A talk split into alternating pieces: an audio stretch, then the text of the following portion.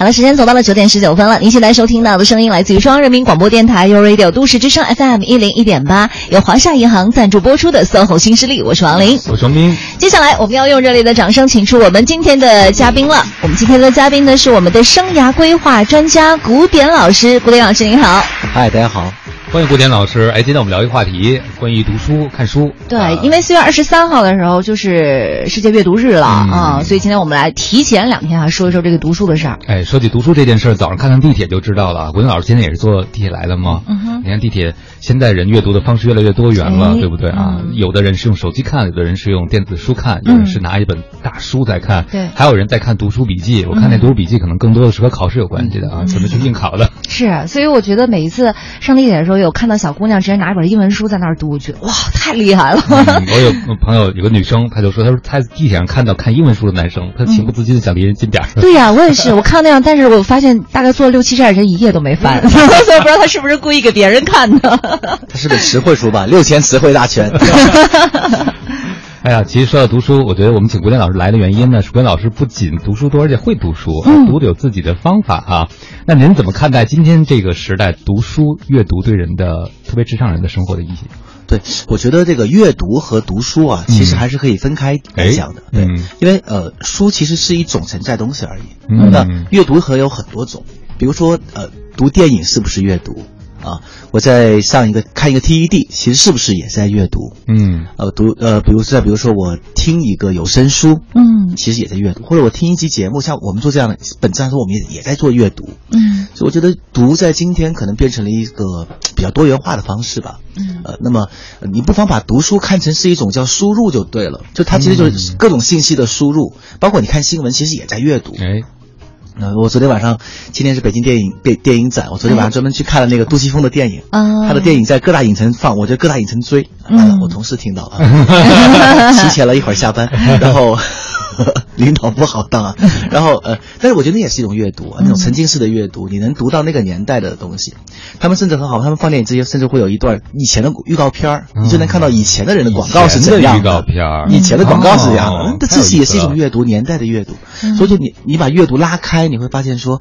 我理解啊，只要是有新的信息输入，而是你有意识的输入，不是被植入，是输入的，有意识的去抓信息，我觉得这都叫阅读。嗯，那甚至包括像是昨天晚上我跟朋友去撸串去了，就我们俩的阅读过程当中哈，可能谈到了现在就是我想了解他那个领域的一些事情，他想了解我这个领域的一些事情。读人，对读人，然后我们彼此的交流，我觉得那这算不算也是一种阅读？我觉得算是阅读呀。哦，我我认为。哇，那我每天都在读啊。呃，郭岩老师这个定义让很多人都很有成就感啊。信息输入真的是无处不。在书是媒介之一，对，嗯，对，有很长一段时间，书可能是最高效的媒介输入，所以我们就会呃放在阅读。那今天你也你也看到了，比如电子屏，嗯，它的效率会高很多，嗯，甚至包括很多那种新闻网站，已经有什么功能呢？就你读完这条新闻，它知道你喜欢这一类，它就会持续的推送这一类，对，它会推，它会在你不知不觉推送这一类东西给你，慢慢慢慢，你的你的你的内容就变成了你喜欢那个内容，嗯，所以。你看，就是今天的这个数据和人的互动方式，让阅读变成了很多新的可能性，就更加的精准、有针对性，而且它很系统。是的，但是这似乎当这个信息来源越来越多的时候，其实对阅读者的。挑战，比如说甄别能力，对的，对。的，就特别重要了。我们家老太太喜欢一个新闻客户端，她有一次点开了一个，就说某一种菜，嗯，多吃可能对人不好。然后呢，她一开始半信半疑的，她她从来没有觉得我们一直都吃这个菜会有问题。但关键是自此以后每天一条，对，关于这个菜有多的消息。哦，真的啊，就铺天盖地，因为她知道你的阅读习惯嘛，嗯，他就觉得你对这关键词感兴趣。但是因为当铺天盖地都是这个信息的时候，可能是的。就有点混淆，也不知道到底哪个是真的吗？全世界都觉得这个菜是有毛病的。对我，我我有同学是，他给我看，他说：“你看这个新闻客户端，对吧？全都推送这种东西，一看什么呢？全是这种特别惨的社会新闻啊，谁家媳妇又怎么怎么样了，谁家什么社会新闻那些。”对，然后我一打开，我说：“这个。”我说，你看我这就不一样，其实是你天天看那个东西啊，对对，所以他给你推送的都是你感兴趣。是的，这也是很吓人。这就如果你不会甄选，真的很吓人。因为呃，如果你不会甄选，没有独立思考能力的话，很多时候你的视野会越来越窄，就越看越爱看，慢慢你会形成你感兴趣的那种可能。负面的那种人。对，所以我今天这个节目也蛮好，可以谈谈看怎么样筛选信息、读信息。因为信息爆炸的时代，重要的已经不是信息是什么，而是如何选到对你有帮助的信息。对的，嗯，哇，实在是太帮助了，打开了一个新世界的大门。难怪我每次一打开，里面全是推送的 EXO 啊，是因为就是你喜欢哪一种，现在它都是有这种智能的，就直接把这个给你按照系统去规划。那我们应该怎么样去去做呢？嗯，所以我觉得就是呃，很多人读书啊，他有一个下意识的动作，可能就是小学小时候小时候惯出来的哈。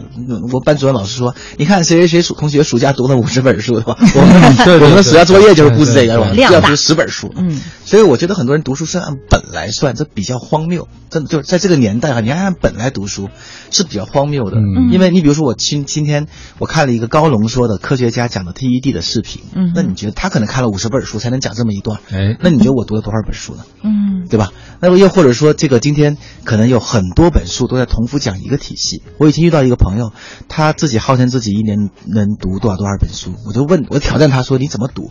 对，他说其实我不是，我是主题阅读，我会在一周。把这一个系列的所有的核心书都全买回来，每天读一本。我不追求我能读懂，我就追求我刷一遍。但刷到周六的时候，所有这些经典书里面的重复出现的东西就出现了。他说这个体系的框架就被我刷出来了，因为就这本书讲了这三个点，那本书假设哎有两个点是重合的。那今天第四、第五天，慢慢慢，你想想六本书重叠到一起的时候，就会出现这个领域的经典框架。嗯，他说我是读框架的，我不在乎读几本书。所以你看，有有读框架式的读啊，有那个书。再比如说，你看《小王子》这本书，我都后面都读了五十遍了，啊，然后我还我还这个读了英文版，我也就读了英文版。后来他们说法文版更正宗，那我还不会法文呢，但是我就买了一本法文版的。然后，那你说这本书可能它像是一个对我是个预言，可以一次一次的讲。那我又读了多少本书呢？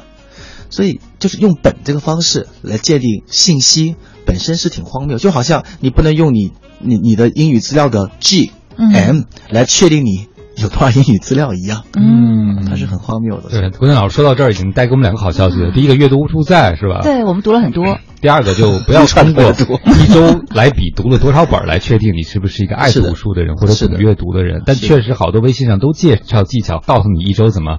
读完这么多本书，嗯，然后很多人都觉得很自卑，嗯，因为我真的读不完。我我一个人有的时候深度阅读一本书，一周可能都不够啊。是的，是这样子的。我是看到那个微信朋友圈里经常有朋友去晒自己的目录嘛，书目。我这星期我要读多少多少本书，或者说哎，我今天读了什么什么什么什么书之类的，我就觉得哎呀，自己比他们落后了好多好多。对，还有人拍照，在周一的时候拍照，一摞书。对，一摞书放在那儿，所以主要是炫耀感嘛。主要 就那个 主要是炫耀感。郭丁老师真正看书的人是不会发这些的，对吧？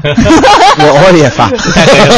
我偶尔发啊，我我觉得今天读书的人，他应该就我觉得读书人应该发的是什么呢？他最好可以发的是读书笔记，就自己消化过的东西再拿出来，二次加工以后。哎，对对对，我觉得那个是值得去分享的。你说你受那个，我不不用来干嘛的？我们之前在节目里分享过，古典老师说自己读书心得有一个就是刷。笔记，看别人写的笔记啊，刷笔记呢有一个特点，有的时候每个笔记真的是不同人写出来东西是不一样的，但是最有趣的是写笔记的人。对这个问题的思考的方式特别逗，对，你会发现一本书各种想法的人都有，特别有意思。对，所以我现在看书也是也是像你说那样，就是说，比如说你我要看某一个领域的书，嗯，我绝对不会直接就上网铺一本了，我可能会先去呃亚马逊搜，嗯，把相关可能顶的最高的五本拿出来，嗯，再去豆瓣看一看，那我会把它的目录看完，看完以后呢，我会看他的这个读书笔记啊，基本上看到这儿呢，我基本上就能就是一百本书能筛出两本了，嗯，两本书可能完全对立的。好，那么这个。再开始看有没有脑图啊，脑图都看完了，我再找一两张不一样的，看完这一大领域基本就明白了。嗯，这样就是属于又快速又深度的这样去看了一下。对，可能对一个领域，你至少知道一张地图，对不对？对对对。虽然可能并不是知道每个景点的细节，但是框架就像您说的。哎，对对对。就哎，你说这个比喻特别好，就很多人，比如说我要去呃欢乐谷玩吧，我就一进门往左看到啥是啥，对吧？这个你你玩到好东西的可能性太低了。嗯。对，你可以看看攻略。嗯。有一张游园地图，那么导引啊什么的，对对，你能走到那个地方，并且能排到队的机会就大很多。对，嗯，而且这样的话，我觉得其实对于我们这行太有用了，因为像做主持啊或者怎么样，都是杂家，可能你对各行各业都得要稍微了解那么一些，迅速了解，迅速了解，对，但你不可能把所有领域的这些书全拿了十本就自己直接看了，是的，啊，就像刚才说的，一进去公园你就直接左转去，哪本书就过来看，哪本书就过来看，但你未必能找到最精华、最精准。你能收获到很多张自拍照片。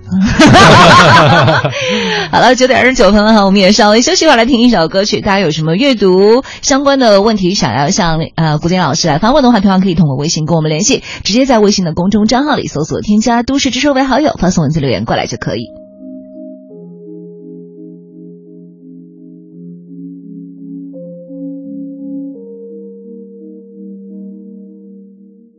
趁着你还没醒来。我已悄悄地离开，迎着第一缕风，穿过最后的雾霭。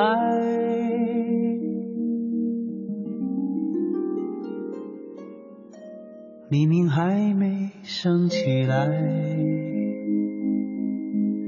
心里已经有期待。虽然还有伤痛，早已习惯了忍耐。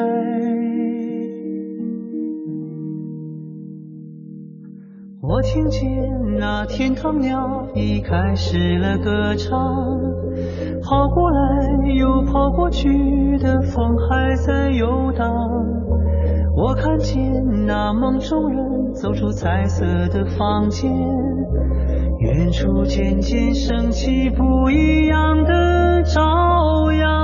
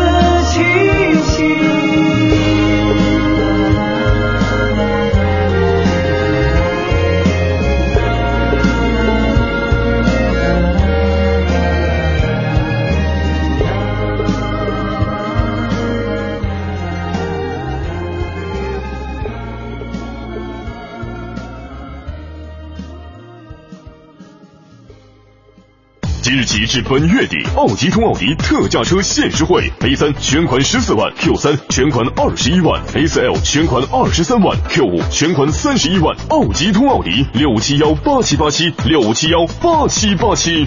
你好，Hello，Bonjour，萨瓦迪卡。有华夏银行，你和世界没有距离。华夏银行龙行五洲跨境金融，留学、旅游、海外生活一站式服务，出国用钱从未如此简单，而且更安全。华夏银行龙行五洲，出境无忧。气象服务站。各位好，欢迎收听这一时段的一零一八气象服务站，我是中国气象局的天气点评师一可，一起来关注天气。春寒料峭，终于是暂告段落，春雨也没了动静。昨天呢，南郊观象台的最高气温是达到了二十七点一度，创下了今年以来的气温新高值。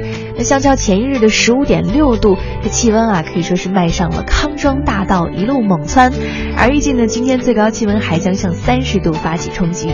看来今年以来的气温新高将会被持续刷新。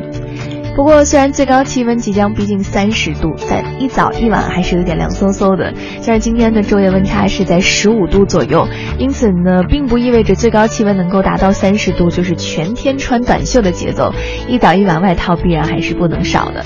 所以说，在这样的时候呢，穿衣一定要把握洋葱的原则，那就是穿着一些比较好穿脱的外套，在中午比较炎热的时分，可以将外套脱去，而一早一晚呢，也可以帮我们保暖。再来展望一下今后几天的天气情况。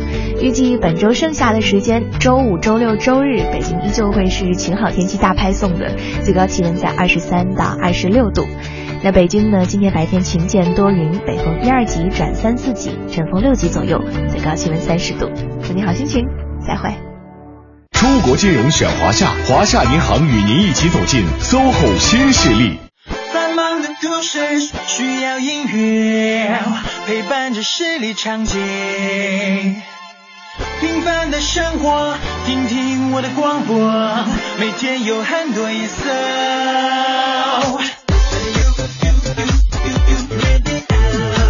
每天有很多颜色。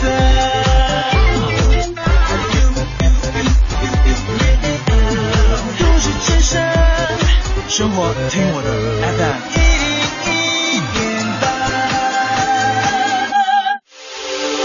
这里是 U Radio 都市之声 FM 一零一点八，您现在正在收听的是 SOHO 新势力。各位好，欢迎回来。您正在收听的这个声音来自 U Radio 都市之声 FM 一零一点八，正在陪伴您的是华夏银行赞助播出的 SOHO 新势力。我是王斌，我是王林。今天陪我们一起坐在直播间的这位嘉宾呢，是我们生涯规划专家古典老师。古典老师您好，嗨，大家好。欢迎古典老师。哎，我看今天呢，我们讲讲读书的话题。嗯，如果要是更大一点的范畴，就古典老师说的阅读，对吧？今天这个阅读无处不在，从手机到电脑屏幕，到你的图书甚至刚才古典老师也讲了人和人的阅读。对，所以有人都说这个什么，有时候说男人是本书啊，有时候说女人是本书，反正都是书。我们是辞海。容易翻船。哎，对，但是我们说到阅读这件事呢，今天很多人的阅读是被阅读、被推送。比如说，啊，前一阵有本书叫好像是《从零到一》吧，嗯，就是我在朋友圈都被刷了，你知道吗？当时就会觉得你没有读过这本书，啊，不好意思是吧？不好意思，嗯，真不好意思跟人打招呼。对，这阅读的社交属性越来越强了。我记得前一阵啊，微信还打算推出一个功能，就大家一起读书、晒读书那种感觉，这没成了，晒走路似的。对对对，没活路了哈，他朋友圈都会没活路了。您怎么看待今天这种被推送的阅读？就很多人其实是很被动的。是，我觉得就是呃，看看你把阅读啊本身就信，阅读是什么？对对，信息增量，你的目的是什么？刚刚就像你们说的，比如说有一些目的是沉浸式的。啊，比如说看电影啊，读小说，是吧？有一部分阅读呢，可能目的是迅速的找到自己要的知识，嗯，那那那这种就是检索式的，嗯。第三种可能有些人可能更高一点，他他是希望获得一个系统的知识，比如说快速了解一个系统，比如说我要了解心理学整个的大体系，我该看什么书？可能还有一种阅读，可能就再深一点的是什么？再深度阅读就是我希望找到高质量的思考者，看他们是怎么想问题的。嗯，那比如说有人专门去看那个霍金的那个。嗯，整个的那一套东西，我怎么样把整个霍金在时间简史里面就只有用了一个公式哈？那怎么样可以把那么复杂的东西用一个公式就讲清楚？就可能不同人的阅读不一样。那除了这些以学习为目标的以外呢？我觉得还有就是你要以社交为目标的。啊，对吧？就是哎，我我要晒一晒。对对对，我看了秘密花园，秘密花园买了，秘密花园涂色那个，拍了一张都，哎，我也涂了，对吧？它有有这样的功能。呃，所以大体来说，我觉得三个目的吧。第一个就是这种沉浸式的，就就是就是这个体验啊，体验体一种一种体验是对于自己的。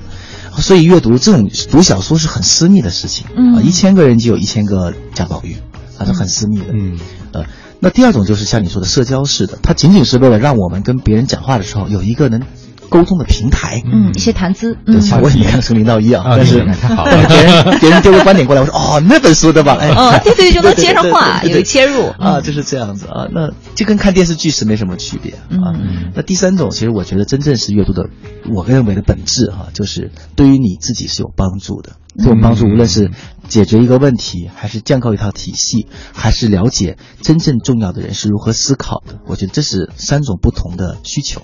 嗯，但是我发现这种社交性阅读啊，就什么火读什么。我周围有些朋友这样，他不成体系，嗯，就是他那个砖吧，东边砌一块，西边砌一块，是的，永远砌不成一个墙或者屋子。是的，而且他看的层次不同，比如说有一个砖可能是讲顶端大梁怎么弄，对吧？有一个专门讲的杯子该怎么做，就是他他看完以后，他就是一个很散乱的玩意儿。嗯，所以在现在这样的一个被推送的一个时代，我们要怎么样去甄别和筛选呢？就是按照自己怎么给自己来做一个规划，我们来怎么去挑选适合我们自己举个例子，就我周围有个朋友啊，他就看他的朋友圈谁阅读哪本书说的比较好，他就在客户端把那个收藏了。嗯，他就说，如果我有时间，我就把我收藏的别人推荐这些书先都读完，你知道吗？是我也是，我我经常，比如我发公公众号发一篇文章哈，下面就有人说，老师你刚说那本书什么书记录？然后呢，我随便回答就说我去买一本，我就特别。特别崩溃，我就特别想跟他说说，大哥你不要买啊！我就是我其实是前面读了这七本书以后，我觉得需要读它，但你没有必要直接去。就用欢乐谷举个例子吧，比如说我今天在欢乐谷拍张自拍，你就非得从这个大东大大东边呢去欢乐谷，再也也拍张自拍，然后然后去大兴，这不是很荒谬吗？嗯，就是说，虽然呃您在整个的，比如说您在公众号推出这篇文章，然后这是您有感而发的，但是对于那个人来说，可能对于他来说，他是跟他的领域啊，或者他的目的是没有任何交集的，而且可能还有损害。就他从原来的路径里面出来，又去看看那边，可能还有损害。嗯，那就变成下一个问题了。然后你就跟你朋友说说，呃，你应该找到你自己需要读的书，对，他就会问你了，怎么找嘞？不知道我自己需要读什么书。对，哎，这个很好玩。就假如哈，假如沉浸式的咱就不管了，就是你根据你自己的口味，对吧？你今天心灵枯竭了，你就喝点鸡汤，对吧？你今天这个觉得生活太好了，你就看看呃余华写的，对吧？然后张张爱玲写的，对吧？你觉得哎呀，其实人生还是不能，对吧？再看看点苦痛一点的哈，呃，你觉得生活不够魔幻，就看看那个《百年孤独》啊。就我觉得这个是这个是这个部分的，就是沉浸式的，是体验式的。那它其实就是电影也是这这方面的，我觉得这是个人趣味。嗯，那但至少就满足了某种情感需要。哎，对对对对对，这也挺重要的。比如说为什么成年人喜欢看武侠小说？因为它就是成年人的童话呀，嗯，是吧？谁都谁都希望自己有一身很好的功夫，然后呃去恶扬善，然后喜欢追到魔教教主的女儿，听上去就很刺激，对吧？魔教教主的女儿。不是有一个公众号，它就是全是写金庸的东西，六神磊磊磊金庸。对，你看他。同样是和我们读一样武侠小说，我们可能就读到了另外一些内容，他就读到了另外是的，是的，是的，所以就是这这是一种调性，读书是一种调性。对，呃，这是第一种。但是如果社交就不管了，社交你就就你就很简单。社交也也也很简单，就是你盯住你业内那几个大拿，嗯，人读什么，你就咬着牙读什么，嗯，读不下去你就捏着鼻子读啊，然后喝中药似的，对，然后呢，对，这不就很，然后见面的时候你该干嘛干嘛，其实跟你参加个社交舞会是没什么区别，可能你也不喜欢呃 dress up，你也不喜欢穿西装，但人家都那么穿，你就穿就好了呗，嗯，我觉得这个心态又不是你每天二十四小时都得这样做，是的，是的，是的，就是人生如戏，全靠演技，重要时间装一装，我觉得这也是可以的，就你想清楚你干嘛，但是我觉得回到读书最本质的需求，那就是呃这个这个。呃，解决问，我认为哈，增加信息量，无非就是更好的，就是获得更大的思维空间和解决问题。所以我认为所有的读书都应该从这个问题开始。嗯，就是其实其实人解决问题啊，是遵循一个叫 PSPS 理论的，就不是我自己编的哈，是一个真理。怎么讲？就是 PS 就是 dis problem，就是问题啊，请无视我这个假装听得懂的英语，好不好？口音啊，problem 和第二件 skill 技术。嗯，第三个 problem。就是问题，第四个叫 system 系统，就是就是第一是你遇到一个问题，你就会发现你缺乏一些具体的小技术。嗯，那这时候你要阅读，嗯，对吧？你你可以搜索的方式，但你会发现，当你有五六个小技术的时候，你发现说不，这个技术背后面你还是缺一点系统，就你缺一个大框框，把这个技术装进去。这时候你就需要，你就需要遇到系统，所以就是技术系统、技术系统，具体为具体宏观、具体宏观来回的拉。这是为什么很多人说把书从薄读到厚，嗯，这就是看到系统了。从厚读到薄就看到技技术了。那么也就是说，你遇到个问题你就去找呗。如果就有小技术能解决它，好，解决了，技术继续实践。嗯，实际上一段时间你发现还是不明白，再找肯定又是个小技术。嗯，三四个小技术以后你发现不行，你得提高整体的框架，你就找一本经典书来读。嗯，所以就是检索式阅读和经典书阅读是交叉着来的。哇，好有高度哦！就是那个 S，它可能是不断的是在变化的，哈。对，哦，对，就有的时候就有的时候你要走进一步要看问题，有的时候退进一步看问题，慢慢慢慢的你就能把这个圈看明白。嗯，其实没有那么复杂了，你想想看，你你就去拿欢乐谷，对吧？嗯，就一会儿你得了解一下读那个怎么买票。嗯，但是一会儿你得看大地图，知道哪儿还有下一站。就你需要反复的用这两种阅读方式来把整个园游完。嗯啊，这样子。但是真的很多人小时候啊都中了毒了，因为我们小时候先讲理论，先不讲理论有什么用？是的。像你看有人让我给他推荐书的时候，比如某个领域然后给他推荐，我就给他推荐一些特别小不头的书，比如具体讲某个问题。他说：“说王老师不不不，我不想读这种书，你给我讲点系统理论的。”是的，就让我一看就是足够厚、足够大，让我一看就是大不头经典的这个领域的书。好多心理咨询师都这样。对，但是实际上他 他读不下去。有心理咨询师在听节目，各位老师。但是他你真正给他时候，他可能就半途而废了。但是我们小时候就被应试教育了啊，是的，就不用管他解决什么问题，你就读就好了。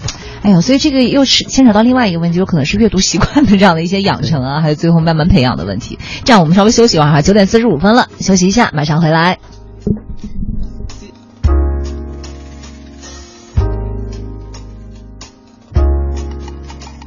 一起到天涯海角去看看日出日落，也可以环游世界，用直觉去感觉，我们会一起变老，去发现新的秘密，不再怕世界末日。有了你，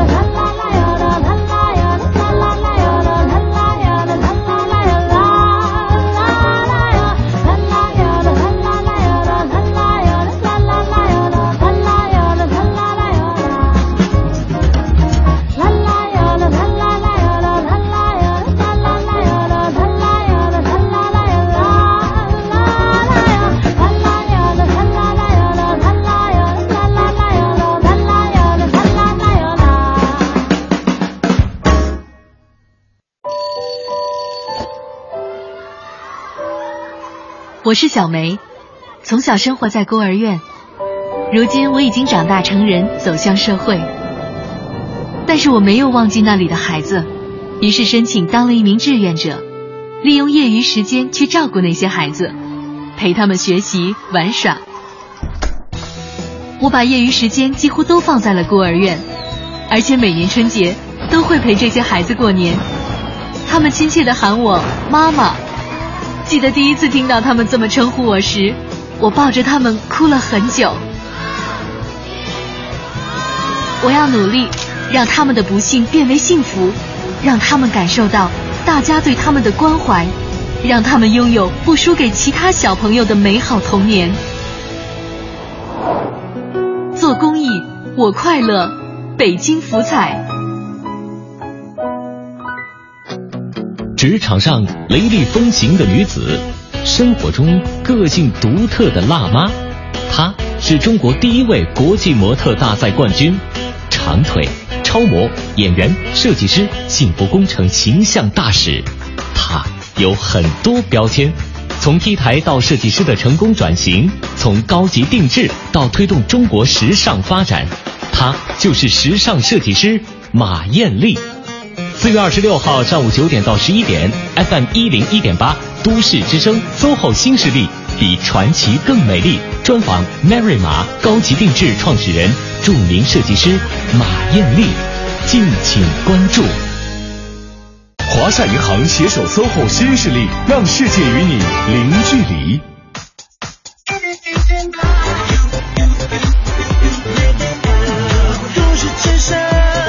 生活听我的 FM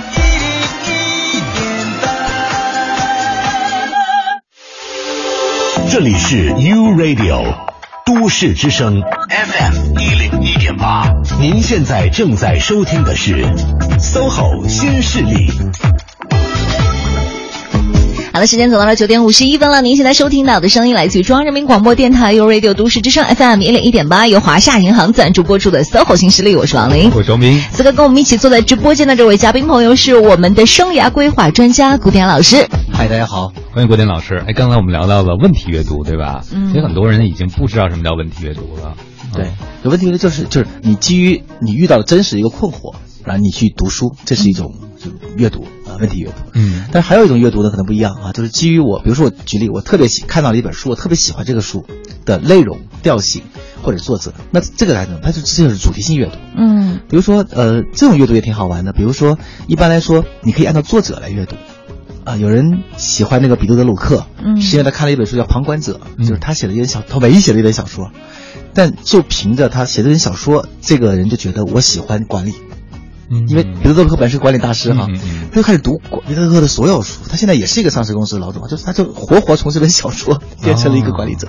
这就是基于作者的主题性阅读。嗯，再比如说我这最近特别迷一个作者叫徐浩峰啊，就是师傅那个电影的编剧。昨天晚上又看了一遍，和和和导演。嗯，但是你可能不知道，他是一个他是个小说家，就他先是小说家。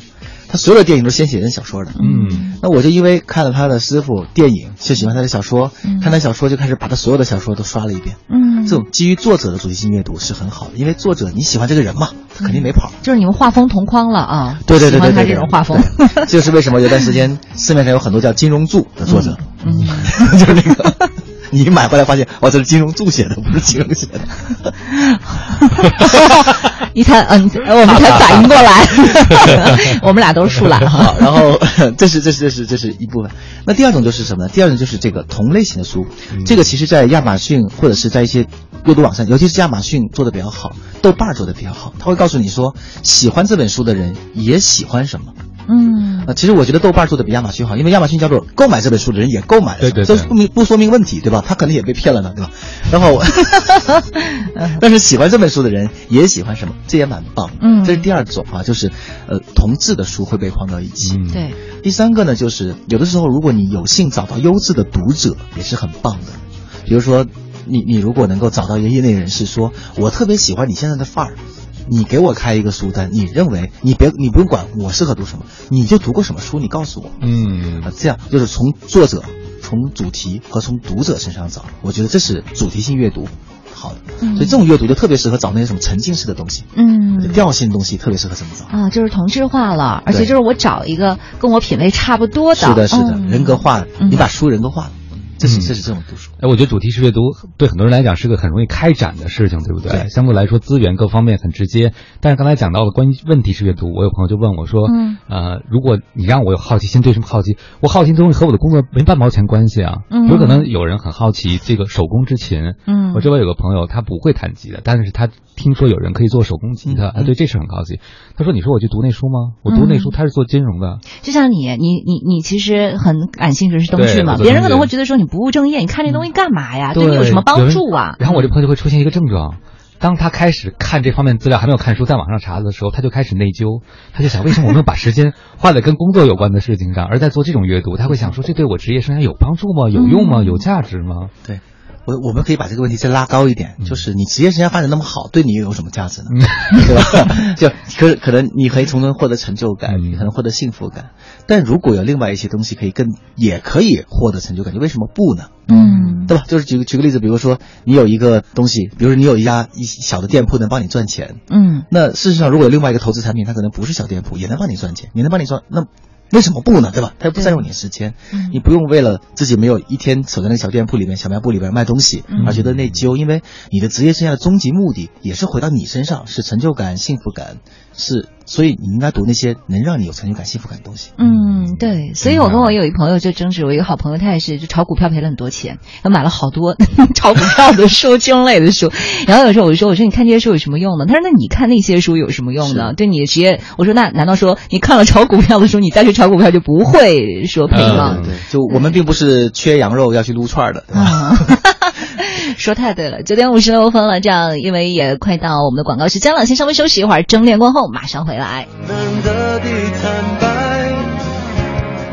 只是无声的交谈，我感觉幸福，感觉不孤单。陪你把沿路感想活出了答案，陪你把独自孤单变成了勇敢。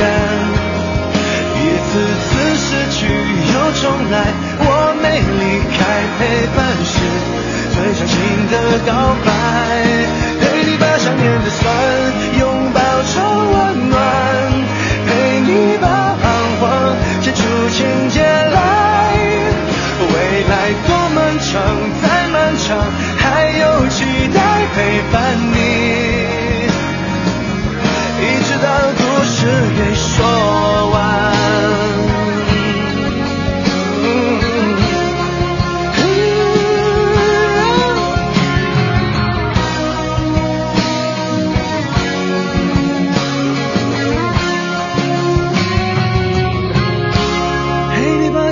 想活出了答案，陪你把独自孤单变成了勇敢。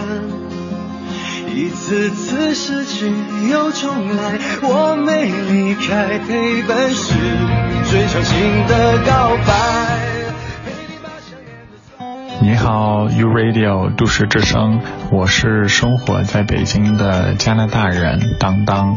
最近我看了一本书，名字叫《Man's Search for Meaning》，大概就是人类寻找意义的意思。讲的是二战时期，呃，犹太人在纳粹集中营里，就是如何寻找那个生命中的光明和希望。那么里边有一句话我很喜欢，翻译过来就是“生活就像看牙医一样，就是你会觉得下一秒一定会更疼，越来越疼。”但其实，在你担心的时候，你的牙齿已经修好了，疼痛已经结束了。那么，我觉得我们年轻的时候担忧很多事情，但是生活里其实没有过不去的坎儿，不是吗？我爱阅读，我在北京，我听都市之声。爱在北京，U Radio 都市之声，FM 一零一点八。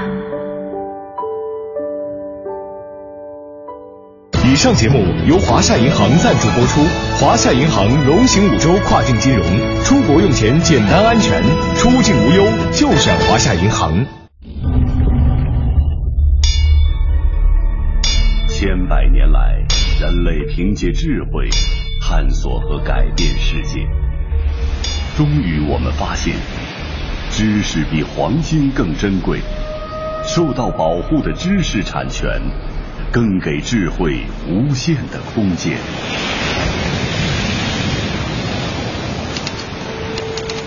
作品描绘世界的过去、现在与未来。专利为技术装备强劲的引擎。商标为财富指明崭新的方向。创意让想象引领我们飞翔。知识产权，人类智慧的保险单。尊重知识，尊重知识产权。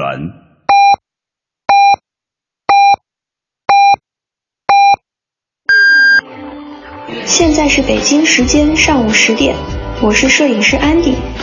天气越来越暖，花草树木都发了新芽，办公桌上的一盆小花也是美丽景色。举起手机。随手记录身边的美好吧。都市之声，百姓报时。中央人民广播电台。U Radio，U Radio，都市之声，FM 一零一点八。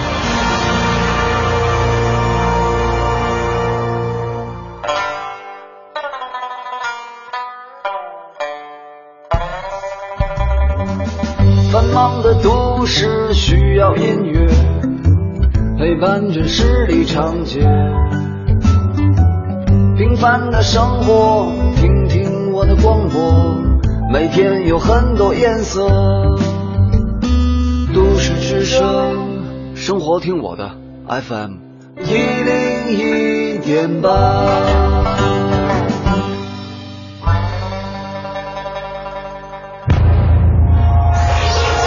零一八都市大头条，热点焦点和亮点，关注都市大头条。人社部和财政部昨天联合下发通知，将会进行生育保险和基本医疗保险合并实施工作。那么合并实施是不是意味着两个险种要合成一个呢？详细情况我们连线都市之声记者鹏飞，鹏飞你好。你好，王林。那根据社会保障法、呃社会保险法，用人单位和职工按照国家规定共同缴纳基本医疗保险费用。呃，用人单位按照国家规定缴纳生育保险费，职工不缴纳生育保险费。那随着生育保险和一本医基本医疗保险合并实施，是否意味着人们熟悉的五险一金可能变为四险一金了呢？那对此呢，清华大学就业与社会保障研究中心主任杨艳随表示，两个险种合并实施是五险一金进行精简。并规呃规定的举措之一，但是合并实施并不是说两个险种合并为一个险种，而是合并经办，生育保险还是存在的。那么为什么需要呃要合并实施呢？杨艳随表示，生育保险待遇包括生育医疗费用和生育津贴。那由于生育保险中的生育医疗费用发生在医院这一部分跟医疗保险运营是相似的，那因此呢可以合合并经办，有利于节省管理经费和成本，使得呃医疗保险管。理更加的充分。那合并实施后会有哪些影响呢？杨艳艳随也认为，合并实施以后，各地可能会撤销专门的生育保险经办机构，充其量会在各地医疗保险局设立生育保险科室或者是部门。好的，都是焦点，尽在大头小。王林，好的，感谢鹏飞。我们也来看一下现在的路面情况怎么样了。目前呢，西二环的蔡湖营桥到复兴门桥南向北，西三环立泽桥到航天桥南向北车子比较多。西四环的丰北桥到南山窝桥南向北方向交通压力比较大，东二环左安门桥到建国门桥南向北车行缓慢，东三环分钟寺桥到光华桥南向北交通严重拥堵。再来看一下联络线方面，目前的京通快速路的高碑店到四惠的进京方向车辆通行不畅，建议大伙儿最好是选择朝阳北路或者其他相邻路线来通行。高速路方面呢，机场高速温榆桥到北高进京方向车流集中，大家最好选择机场二高速来通行。要感谢我们的路况编辑给我们提供的相关路况信息。这里是 U Radio。都市之声 FM 一零一点八，您现在正在收听的是 SOHO 新势力。节目现场映衬多彩职场，电波声场源自个性气场，客观立场导航人生秀场，SOHO 新势力带领你纵横职场，势不可挡。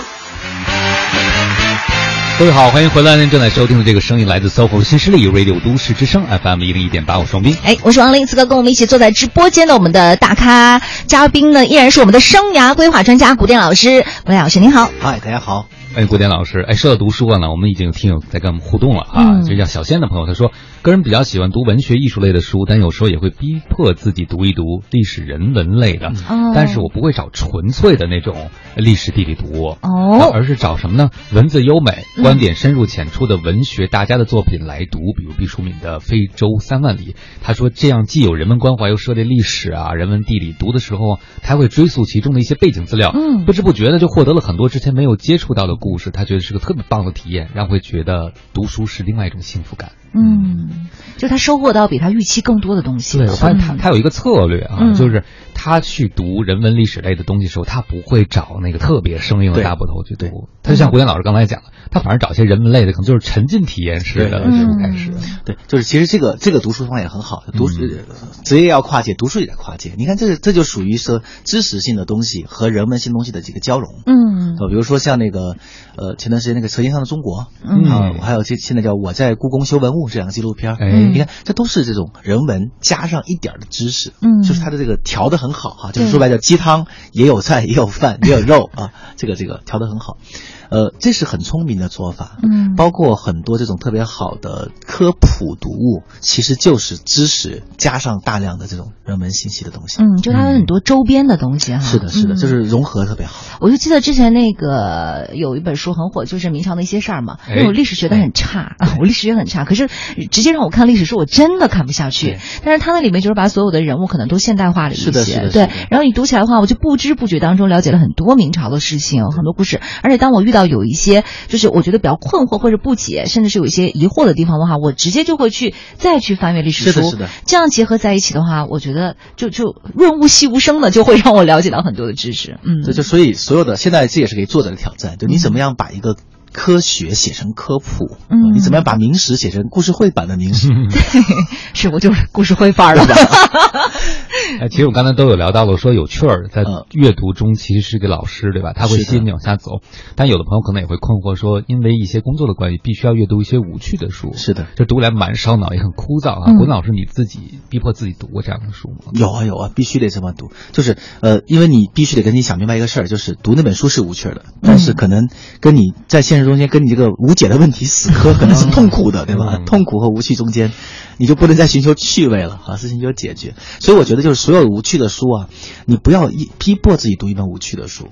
呃，前段时间我有一个朋友，他去澳洲移民，他走之前就说：“我这一年时间都没什么事儿干，澳洲这个地方，对吧？好山好水好无聊。”然后那个我有一个，你能不能给我列个 list。然后我就列个 list，他过段时间跟我讲说，我看不下去。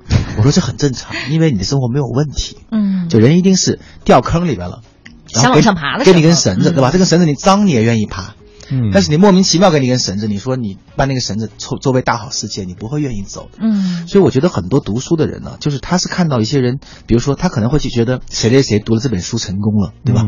然后他就去读读那本书，这是这是原木，就叫什么刻舟求剑，嗯的的的的一个做法。为什么？你看不到的是他当时面临一个困惑。就他在读这本书之前的那个契机是什么？嗯，是困惑。嗯，困惑是个法门。他因为有一个困惑，所以那个困惑教他去定向的索取某些类型的知识。这个情况下面读书，你才是能够读得进去的。嗯，就是你的心里有缺口，你才有知识能灌进去。如果你知识系统没有缺口，就不存在灌的过程。所以你强灌就很难受。所以人家那个时候是因为比如痛苦或者困惑驱动去读书的。现在你越读越觉得痛苦和困惑是吧？就反过来了。对，阅读本身增加了你的很多痛苦和困惑，因为你没有这个需求。就撸出来在饿的时候很幸福，对吧？那第二顿又很痛苦。对，当然如果好山好水好无聊的话，你这时候可以推荐他看一些怎么自拍更漂亮的这样的一些书。对啊，对啊。所以他现在他就很好，我就说你就先，那你这这么你就先在当地读个语言大学啊啊，就开始痛苦了，思考。现在给我很痛苦了，语言学不会，思考东西方的差距，对吧？啊，他开始看书了，他开始可以读一些什么中国哲学史这样的书，因为他在外国外，他反而能够。回看中国，理解很多，他距离感产生了很多，真正能读懂中国哲学的机会。哦，就是就是人得先推到坑里头，有需求了哈。文化的对撞也让他觉得有必要了解一下。是的，是的，是的，否则他在里面他觉得就是这样子，不需要对定位啊。说到这个难读的书呢，说到读书，很多朋友就会小时候听到父母跟自己这么说：说你看隔壁的小明，一看书就三个小时、四个小时一动不动的啊。我不知道你们有没有这样的问题，我自己啊，阅读时间，嗯，一个小时极限了，是极限，嗯，除非沉浸式体验的小说，对，就是那你可能一上午就过去了，但真正的是干货比较多的书，我读一个小时我就已经累得不行了，我的脑子就拒绝在输入，用您的话是的，是的，对我其实也是这样，我我我从小是被诊断为就是就多动症的那种小孩，就真的是诊医学诊断啊，是吗？就是然后坐不住，但还好，这现在还没就活得很很正常啊，全是我后天努力的结果，开玩笑。就我我我我，所以我很小就发现我自己读书有个什么特点呢？就是上甲课看乙书，上乙课看甲书，就是我受不了跟老师那个思路太慢了。嗯，所以我上语文课一定是看数学书和历史书的。那这延伸到我长大以后，我我的我也读书也是跟你差不多，我可能都扛不了一小时。嗯，我必须得比如说。呃，读一会儿书，要不就在旁边写写画画呀，要不就做点读书笔记，要不就是写点东西，才能扛一小时。但是我又必须得持续读书，怎么办呢？我有有的时候，我家里面会放三本书，在三个不同的地方，不同的。对我读完这个地方读烦了，我就把这本书合上，半个小时要合上，我就去沙发那儿读第二本书。那本书读烦了，就没耐心了，就读这本书。但是读的时候效率很快，我半小时还能读四十页。嗯嗯嗯。所以你想，你这样子一一一一来，你一小时读了八十页书。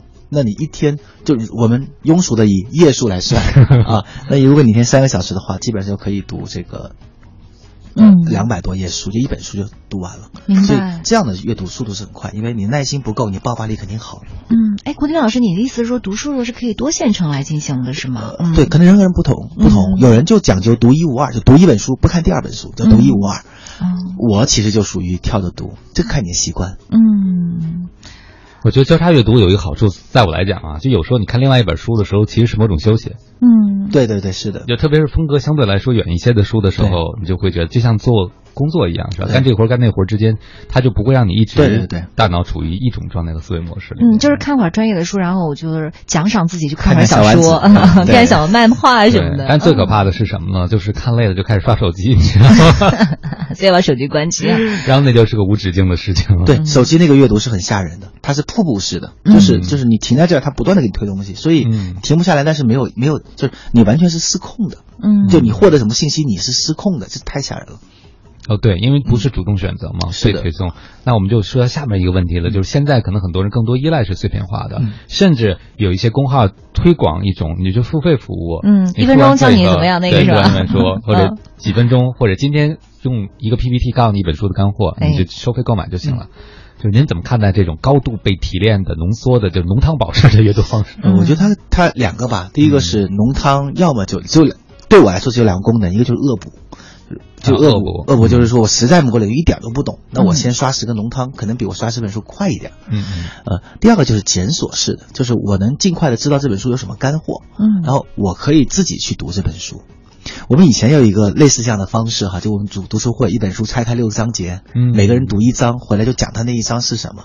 但是我们做了几次以后，发现说这样并不能让我不读这本书，只能让我知道那本书那本书哪个部分是我要精读的。嗯，哦，因为别人可能都他都是属于一种介绍式笼统的这种介绍式，那可能你读那个章节是我特别想了解的。对的，哦，对，而且就是学习啊，它并不是一个。就就学习是三个种体验，就是知识获得是一个层面，第二是思维跟过去是第二个层面，第三是你能做到。我们叫做上脑上心上身，就是说你上脑只要一秒钟，你上心就可能反复跟你讲，你才能懂啊。上身就是你能做出来，那可能就得很多年，或者很久。那其实碎片式的阅读或者是那种浓鸡汤式的阅读，只能解决上脑的过程。但是如果你没有跟着他的思路往下走，你没法上心，你是不可能上升的。就不会再帮你增加技能，只能帮你增加知识含量。嗯，哎，这上新的过程当中的话，记图书笔记会是一个比较好的途径吗？因为它来回了，甚至你跟别人讲，你也会更加上心，对吧？嗯，你讲一遍，所以这个知识就是获取和应用是两个概念。没有获取之前，它只能叫信息。你能够解决你的问题了，叫知识。嗯，郭丁老师，那能不能这样？就是如果说我真的提炼不出来任何东西，或者是说我，我感觉我脑子里和我心里有好多好多的话想要说，我也感觉我获得了能量和知识，但我就是讲不出来。那像这样的话，它算是读进去，或者是到了这个新的这个这个地步？我觉得可能不算，就因为因为你们理就你理你你理解它，自然就能讲出来。就是一定是呃讲稍微咱们稍微讲远，脑科学认为说这个学习其实是不是一种增加的过程，是不断的把新知和旧知联系的过程。嗯，就是你一定是新知旧知联系到一起去了，你才能够。用你的语言体系把它表达出来，嗯，所以就是知识只有经过信息经过处理才会变成知识，知识经过系统化就会变成智慧，所以智慧是最少的，知识是其次的，信息是巨多的。嗯，那那些鸡汤式的阅读或者是那种各种节目，在我看来只是增加了信息，不增加你遇到信息的几率。嗯，啊但是你必须就连信息可能都算不上。嗯对。你必须得就跟你的胃一样，就是你吃进去了，并不叫吃进去了，你得消化才叫吃进去了。嗯，要不你吐出来也没有用。嗯，更不要提最后转化成能量了。啊，更不要提转化成能量。对。所以也许你不能按照书里边的原文把它讲出来，但是郭老师说了，可以和你旧知识联系啊，对吧？对。可以用你自己的话或者以前领域的比喻把它讲出来。对。所以经常有人跟我提验说：“哎呦，这本书真好，就是提炼出来的。”十点十四分了，我们要稍微休息一会儿，马上回来。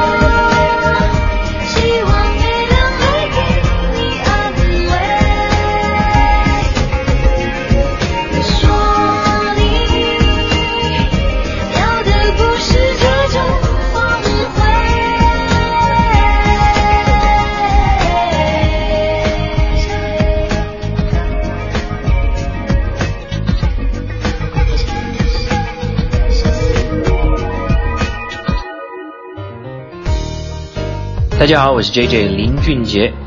一株树苗，一份希望。参与都市之声绿色生活月环保公益行动，让树木集结成林，让希望汇聚成真，携手共建蔚蓝天空。这里是 U Radio 都市之声 FM 一零一点八，您现在正在收听的是 SOHO 新势力。时间到了十点十九分，您现在收听到的声音啊，来自于中央人民广播电台 u Radio 都市之声 FM 一零一点八，周一到周五的九点到十一点陪伴您的 SOHO 新势力，我是王琳，我是王斌。此刻跟我们一起坐在直播间的我们的嘉宾朋友是我们生涯规划专家古典老师。嗨，大家好。嗯，关于古典老师，刚才我们讲到了啊，这个这个碎片化的时代，有些人真的是靠浓汤宝，嗯，就是知道哎这本书原来就讲这一句话，那就不读了。但有的时候哈，如果真的是像郭天老师说的，就是检索式阅读，或者就大概知道个模子，我觉得可以。不过有的时候我发现有些书确实你读了一遍就有一句话，但是你不读前后语境的这句话，在你脑子里面印象和知道这句话完全不一样。是的，是的，就就跟看电影一样吧，所有电影不就是五个故事，就五个故事组成，但是你还是想看。嗯嗯，而且其实电影中最好的部分，大家都是说说废话的部分很多是。对，其实你看了剧透之后，你还是想去看一下，或者是看到一些影评说特别烂的时候，你还是想去看一下。嗯，所以我就觉得有些时间是不可避免的要引号的浪费。是的，哪怕作者最终说的就是一个关于一本书，但是他前后的铺垫，对对，你可能才能够理解这句话是什么意思。对，就是我经常讲说，比如一个一个人，他不能离开他的村庄，说我爱这片土地。和他走完全世界，再回到这个地方，嗯，说我爱这个土地，它的力道是不一样的，嗯，他的坚信程度是不一样的。对，这感觉就好像是你只谈了一次女朋友，你就说我女朋友世界上最漂亮的人，那不行，你多谈几个。是的，是的，是的。然后你再回来说，我就是，那就真的不一样。对对对，就是所以，因为你想过没有，你读书是为了用的，你用的时候，这个外界的东西会反复的冲击你这个信念，所以你那个肤浅的，仅仅通过学回来的信念，和你看完以后认同的信念。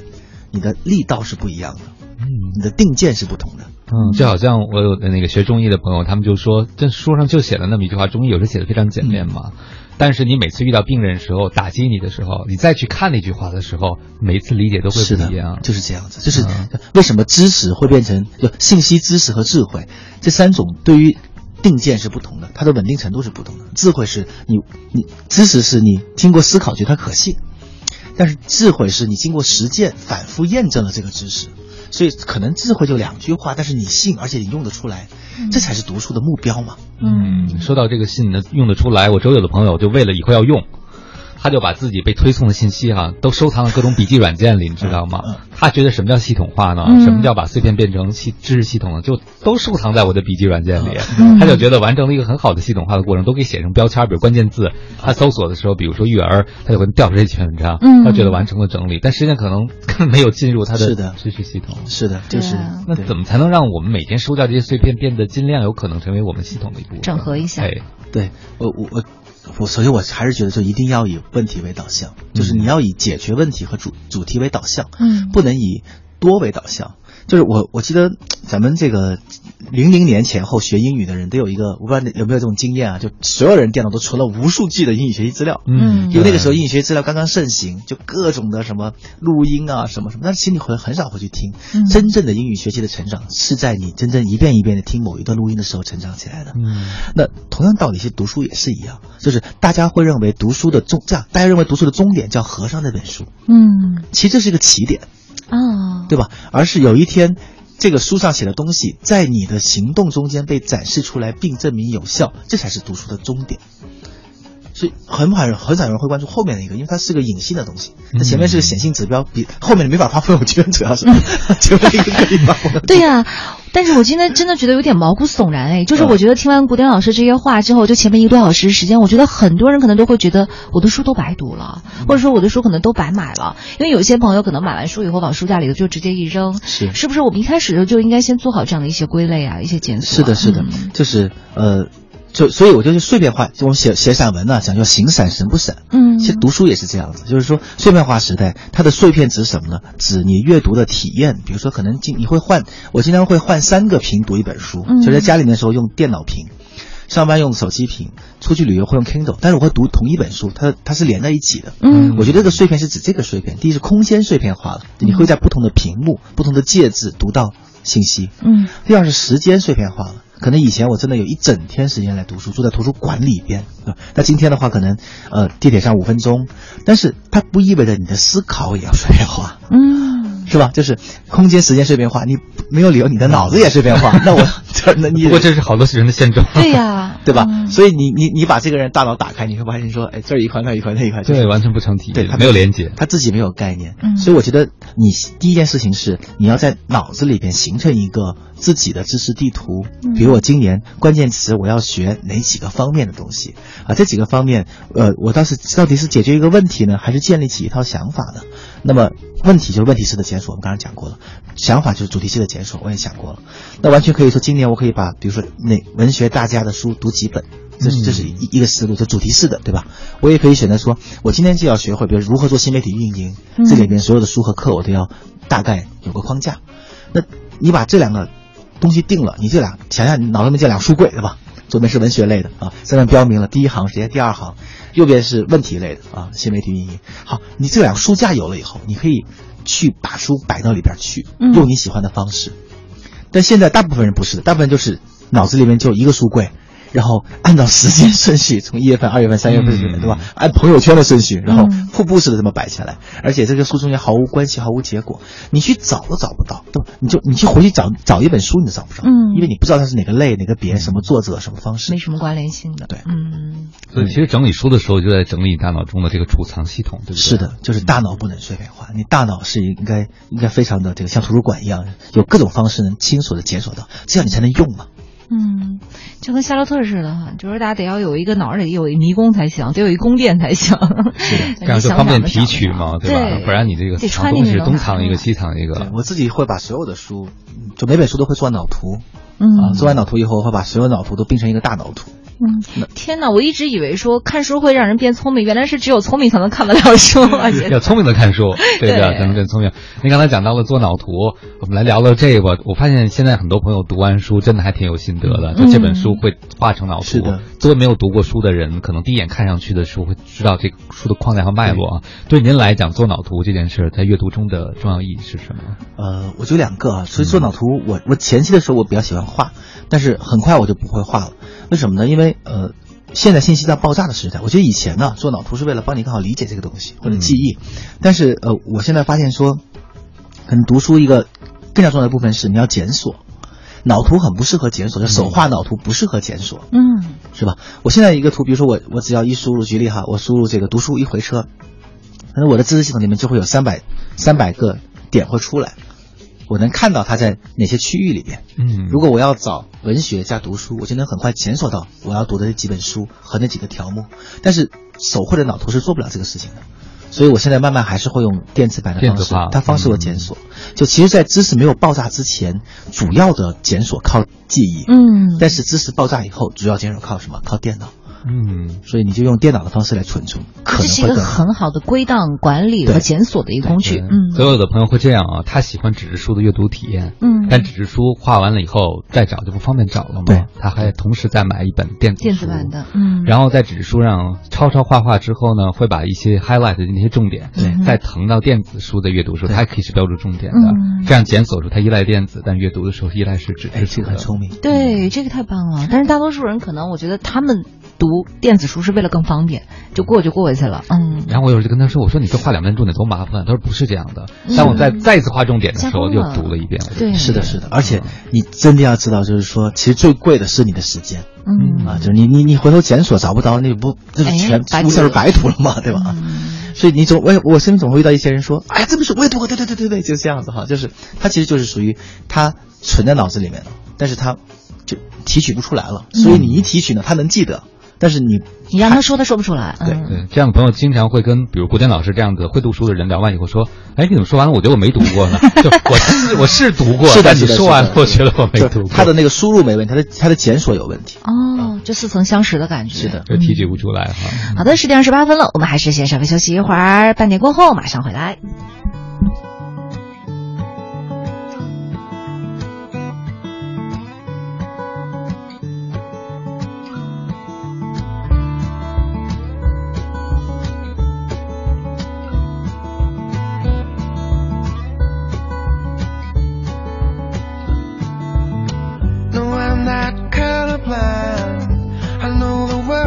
And white.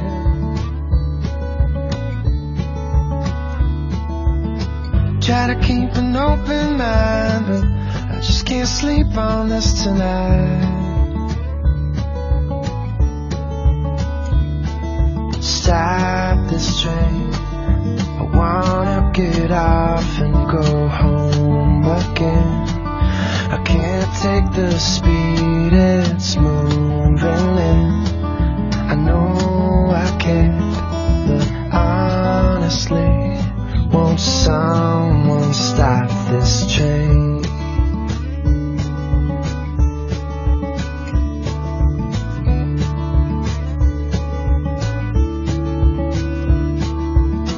Don't know how else to say it. Don't wanna see my parents go.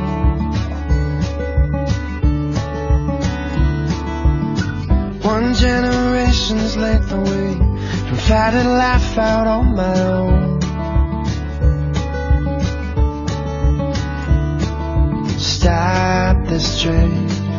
I wanna get off and go home again. I can't take the speed it's moving in. I know I can, but honestly, won't someone stop this train?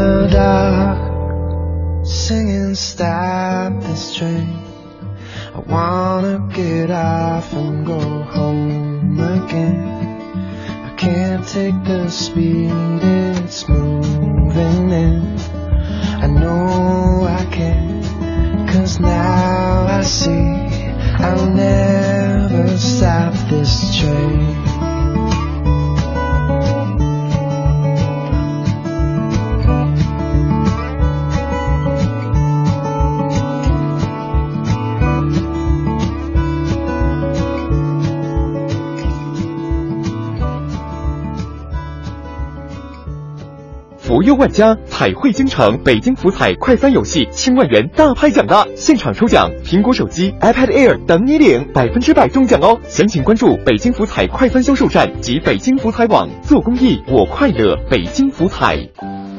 你说过，如果我是风，你就是那一直伴随的云朵；如果我是蓝天，你就是我怀里暖暖的太阳。大口深呼吸，这美丽的城市，有你，有我。种下一棵树，共建绿色生活。都市之声绿色生活月一万株树苗公益造林行动正式开启，只要认捐二十元，就可以帮我们的城市种下一棵树苗，用你的行动为北京的绿色生活做出贡献。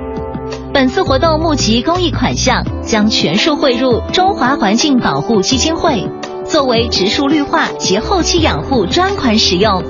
特别感谢竹叶青茶叶独家公益支持本活动。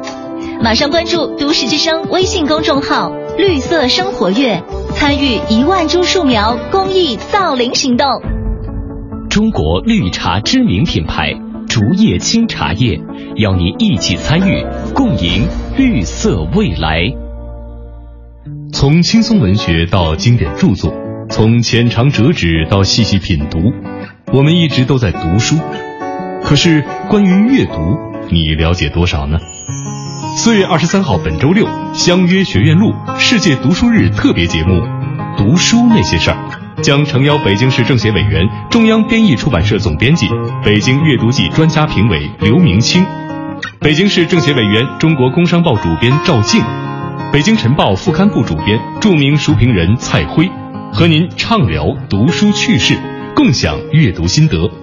四月二十三号十九点。锁定中央人民广播电台都市之声，相约学院路，我们一起听听读书那些事儿。都市优先听，都市优先听。大城小事早知道，都市资讯优先报。这里是一零一八都市优先听，我们来关注一组消费方面的消息。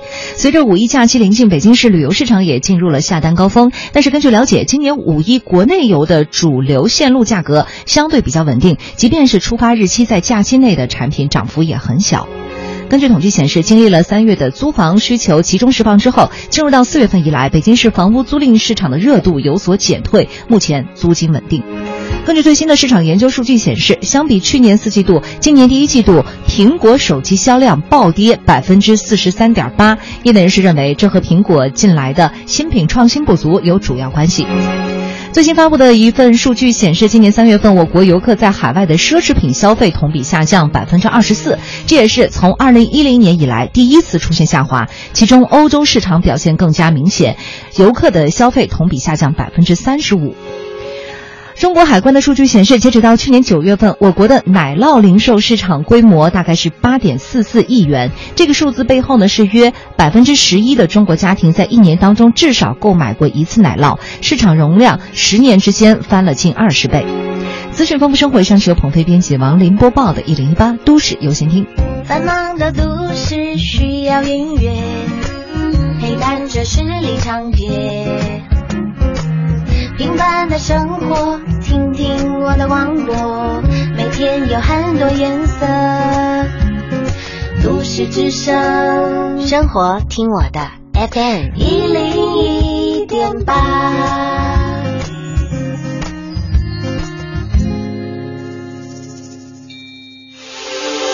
这里是 U Radio 都市之声 FM 一零一点八，您现在正在收听的是。SOHO 新势力。各位好，欢迎回来！您正在收听的这个声音来自搜狐新势力，由 Radio 都市之声 FM 一零一点八，我是王斌。哎，我是王林，再跟大家说一下好活动哈！经过我们持续一个月的宣传和两场乐活市集主题活动的配合，我们都市之声绿色生活月一万株树苗公益造林行动就要迎来收官时刻了。在四月二十四号，也就是这个星期天，都市之声会带着我们的朋友去大兴区北普陀影视城公园种树了。只要捐款三百元，就可以获得三个活动参与名额。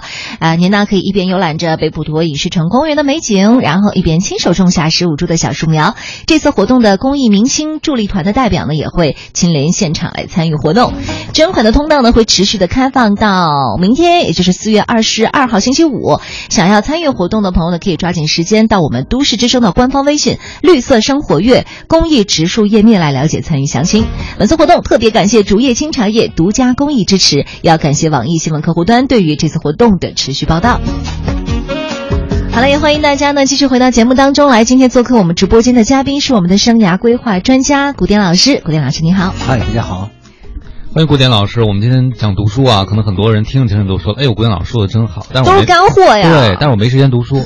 嗨，没时间。我周围很多人跟我抱怨的事儿，说：“哎呀，我真的买了很多书，我也想读书，但我就没时间读书。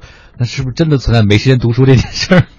呃，我想这个有的时候是个死循环啊，就是就是因为你常年没有就没时间读书，因为你工作做不完，对不对？工作做不完的原因，可能就是因为你花了你用很低效的方式在做你的工作。哎，但你为什么用很低效的方式做你的工作呢？因为你没有新招，为什么没有新招呢？因为你没有阅读啊，它真的就是一个死循环。我好像在你的朋友圈看到你转的话，是不是你转的？就是当你忙得像牲口一样的时候，你应该停下来想想，你是不是像牲口一样思考才这么忙呢？不是我的，但是我觉得非常赞，但是很赞。点一赞手就就是这样子，它是个死循环。就是说，就因因为其实我我觉得我总有做事情有种信念，就是这个世界上一定有一个比现在这个方式更高效的方式。嗯，只不过我可能不知道而已。那么，如果你有这么一种信念，你就应该去找这种一个方式。但是找这种方式呢，本身又需要这个时间。嗯，所以我觉得一个人的这个日常生，一个人的这个对于钱的观点，一定是比如说有消费有投资，对吧？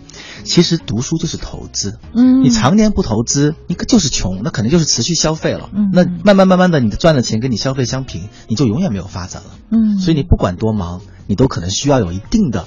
投资未来的东西，嗯，有一定的是应付当前的东西，这是我们所谓的充电哈，你得要往里面抽点东西。是的，是的，是你你得持续有输入，才可能有持续输出。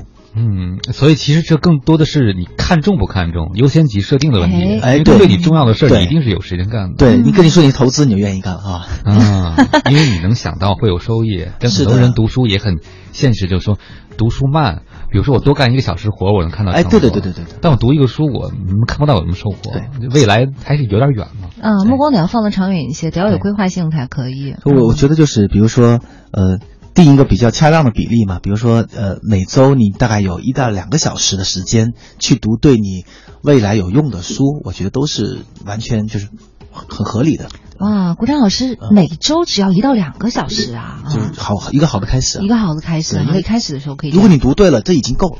嗯嗯，这其实就是所谓重要但并不紧急的事情。是的，是的，是不是？有有句话就是你这不是也不知道谁转的哈，不是我转的。但是说，如果你不像你，如果你不希望像你想的去生活，迟早你会按照你生活的去想。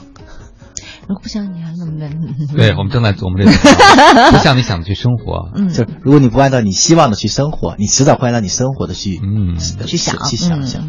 呃，就是这样的，就是所以为什么我会把一两小时作为一个小门槛儿，就是因为可能大部分人都会觉得需要很长，什么下班后八小时，我觉得没那么复杂，但是你得读对。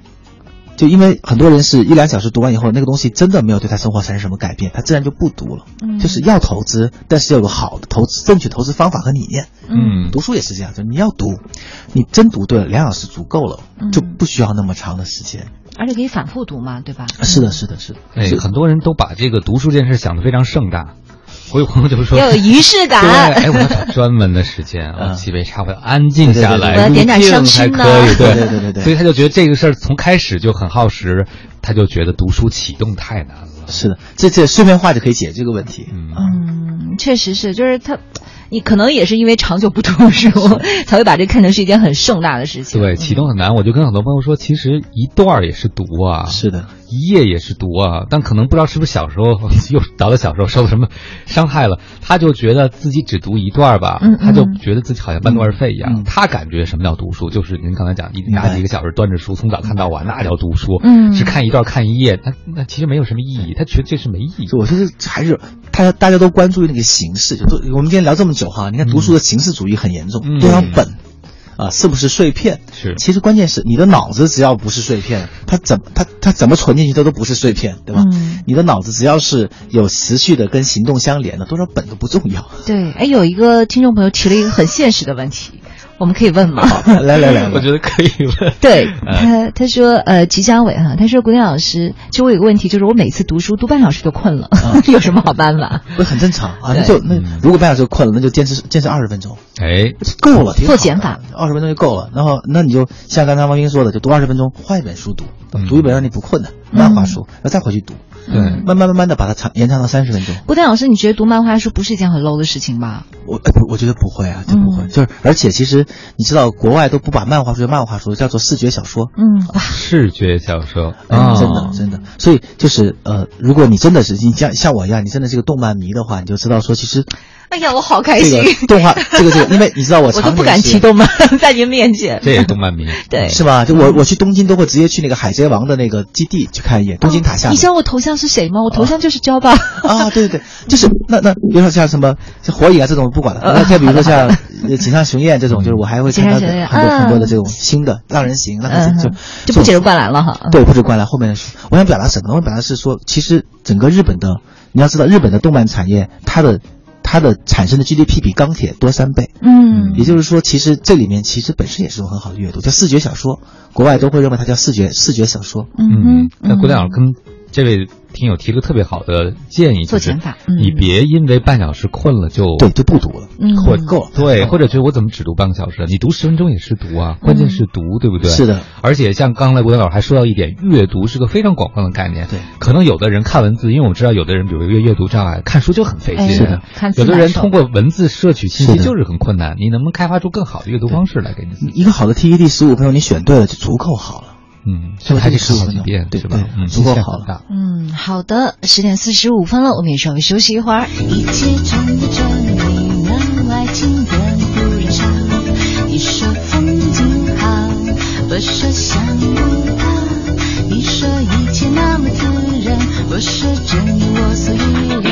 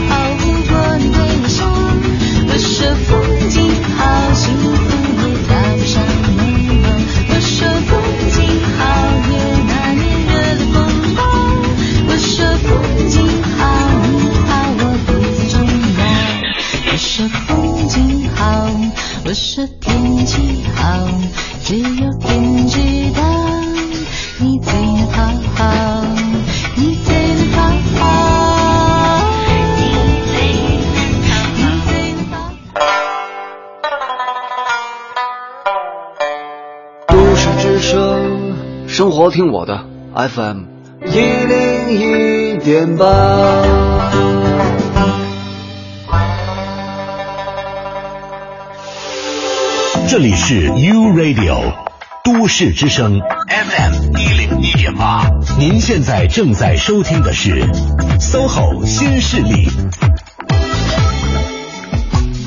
时间到了十点四十八分了，您现在收听到的声音来自于中央人民广播电台 u Radio 都市之声 FM 一零一点八，周一到周五的九点到十一点，陪伴您的 SOHO 新势力，我是王琳，我是王斌。此刻跟我们一起坐在直播间的嘉宾朋友是我们的生涯规划专家古典老师，古典老师你好，嗨，大家好。抓紧时间哈，让啊古典老师再多跟我们说点。我觉得今天收获太多了，尤其是刚才放歌的时候，跟古典老师探讨了一下漫画，我觉得离您更近了。对，其实二位聊漫画那个热络的时候，我特别希望古典老师能够跟我们分析下，特别让家长听一听。其实孩子看漫画书未必是坏事。对呀，对不对？嗯。您觉得您读漫画书中读到了什么？对，我觉得漫画很好，就是呃，首先就是。呃，其实漫画有很多种了。我觉得很多很多家长会认为漫画是杀时间的，就是就是就是过时间的。呃，但是其实呃，其实不仅仅是国外的漫画，包括中国的很多漫画，因为小时候我们都是叫小人书，对，它其实都是用一种讲就视觉小说的方式去讲一些东西的，它并不并不会比文字的小说差太多。对，因为小朋友一开始的时候，他对这个视觉的东西捕捉的是更敏感的。是的，嗯这也是为什么儿童读绘本我们就觉得很正常，但为什么一到小孩我们读漫画就觉得不正常了呢？是啊，为啥呢？嗯，对，而且你看，就刚刚我们在聊那个《海贼王》，你知道《海贼王》当它设定的时候，它就是设定为自己是一个世界级的漫画，嗯，所以它里面的人物，它里面的价值观都是按照普世价值设置的，就按照世界世界的价值观设置的，不是按照日本的独特的价值观设置的，嗯，所以你看，呃，像这样的东西，其实里面就友谊，呃，自。自我团结、团队这种，嗯，这都是非常非常很正能量的。其实啊，所以其实家长与其妖魔化漫画书，不如去跟孩子一起读，我觉得挺好的。特别是像二位，我估计你们又多了一个跟孩子沟通的管道，就。可以跟孩子推荐，是不是？但是会跟孩子抢 抢手办、抢玩具。哎，我再问那个古典老师和王明老师哈一个问题，就是我相信肯定有很多人经常会让你们给他们推荐书，你们一般都是会觉得这个问题很头痛吗？或者是这个人你可能也不是特别特别的了解，深入了解，你会怎么样？一般怎么样给他荐书呢？我先说我的失败经验吧。好，就是以前别人让我推荐书，我就看我的书架，包括我的电子版的书有哪些书，我会查那个资料放在 Word 文档里或者 PDF 文档里给他。然后他们都会非非常感谢我，所以我做了很多工作。但后来我会调查吗？啊，你会回访啊？发现没有用。我发现这就跟介绍对象一样，介绍人相亲。就是你觉得这人特好，你说了十八个优点，是，结果。你发现根本不来电，不来化学反应，就不匹配。对，后来我就不太轻易推荐书了。嗯，不知道古典老师的经验是什么？我觉得是的，我我我有跟你差不多的经验啊，就是我会把自己特别喜欢的书推给别人。呃，偶尔会，如果那个人跟你气味特别相投，可能还好。就大部分人能问你这个问题，气味都跟你就是跟你可能跟你差在一起。气质形象。对，然后我我我现在的方式就是说，我会问他说，你要你要首先就是不是我这个领域的，我绝对不推荐。我说我不懂。哦，你比如说你推荐小说，那我不懂，你不知道，我只能告诉你我喜欢看什么，不知道。但如果是我这个领域呢，我可能会设置呃两到三层，比如初级入门者，我建议你可以看这些书啊，然后中级是这些书，高级是这些书，哪些是我推荐一定要读的，捏着鼻子要读的，哪些是呢爱读不读的，嗯。啊，就因为你捏着鼻子那些就是系统性的书，就是你一定要过了这一关，你才有机会看上一层的书，嗯，但是有些书就是可能就纯粹兴趣问题，就不要读，所以呃。我我会觉得说纯靠兴趣驱动来读书是不对的，可能就是要以这个呃能力导向为读书，可能就以应用为导向来读书，以质量为导向来读书是好的。而我觉得近期我还会读一些书呢，就是慢慢有一个新的层级出来了，就是我还要读一些可能跟我工作一点关系都没有，但是思考质量非常高的书。嗯，比如说《人类简史》。嗯啊，再比如说，谢谢你发了朋友圈，所以我就读了。啊，很棒这本书。再比如说，像像像像最最近我看一个作家叫郑也夫，啊，他读的《吴国教育病理》，就这些人呢，他都属于说他的思考质量很高。所以不管他在读讲述什么，你关键是看他怎么样去想问题的。嗯嗯，他们等于是把自己的，就像您刚才说的这个信息、知识和智慧，他们是属于把自己的智慧去分享给你的这种。对，所以你看的是他的思考系统。你比如说，就像我我我一朋友一样，他他也看《太阳的后裔》，大老爷们儿，但是人家是搞编剧的。他看完以后就说：“哎，这机位很好，这光打得很好，换了多少套服装。你看他在研究一个人怎么表达。嗯，这是更高层次的读书了。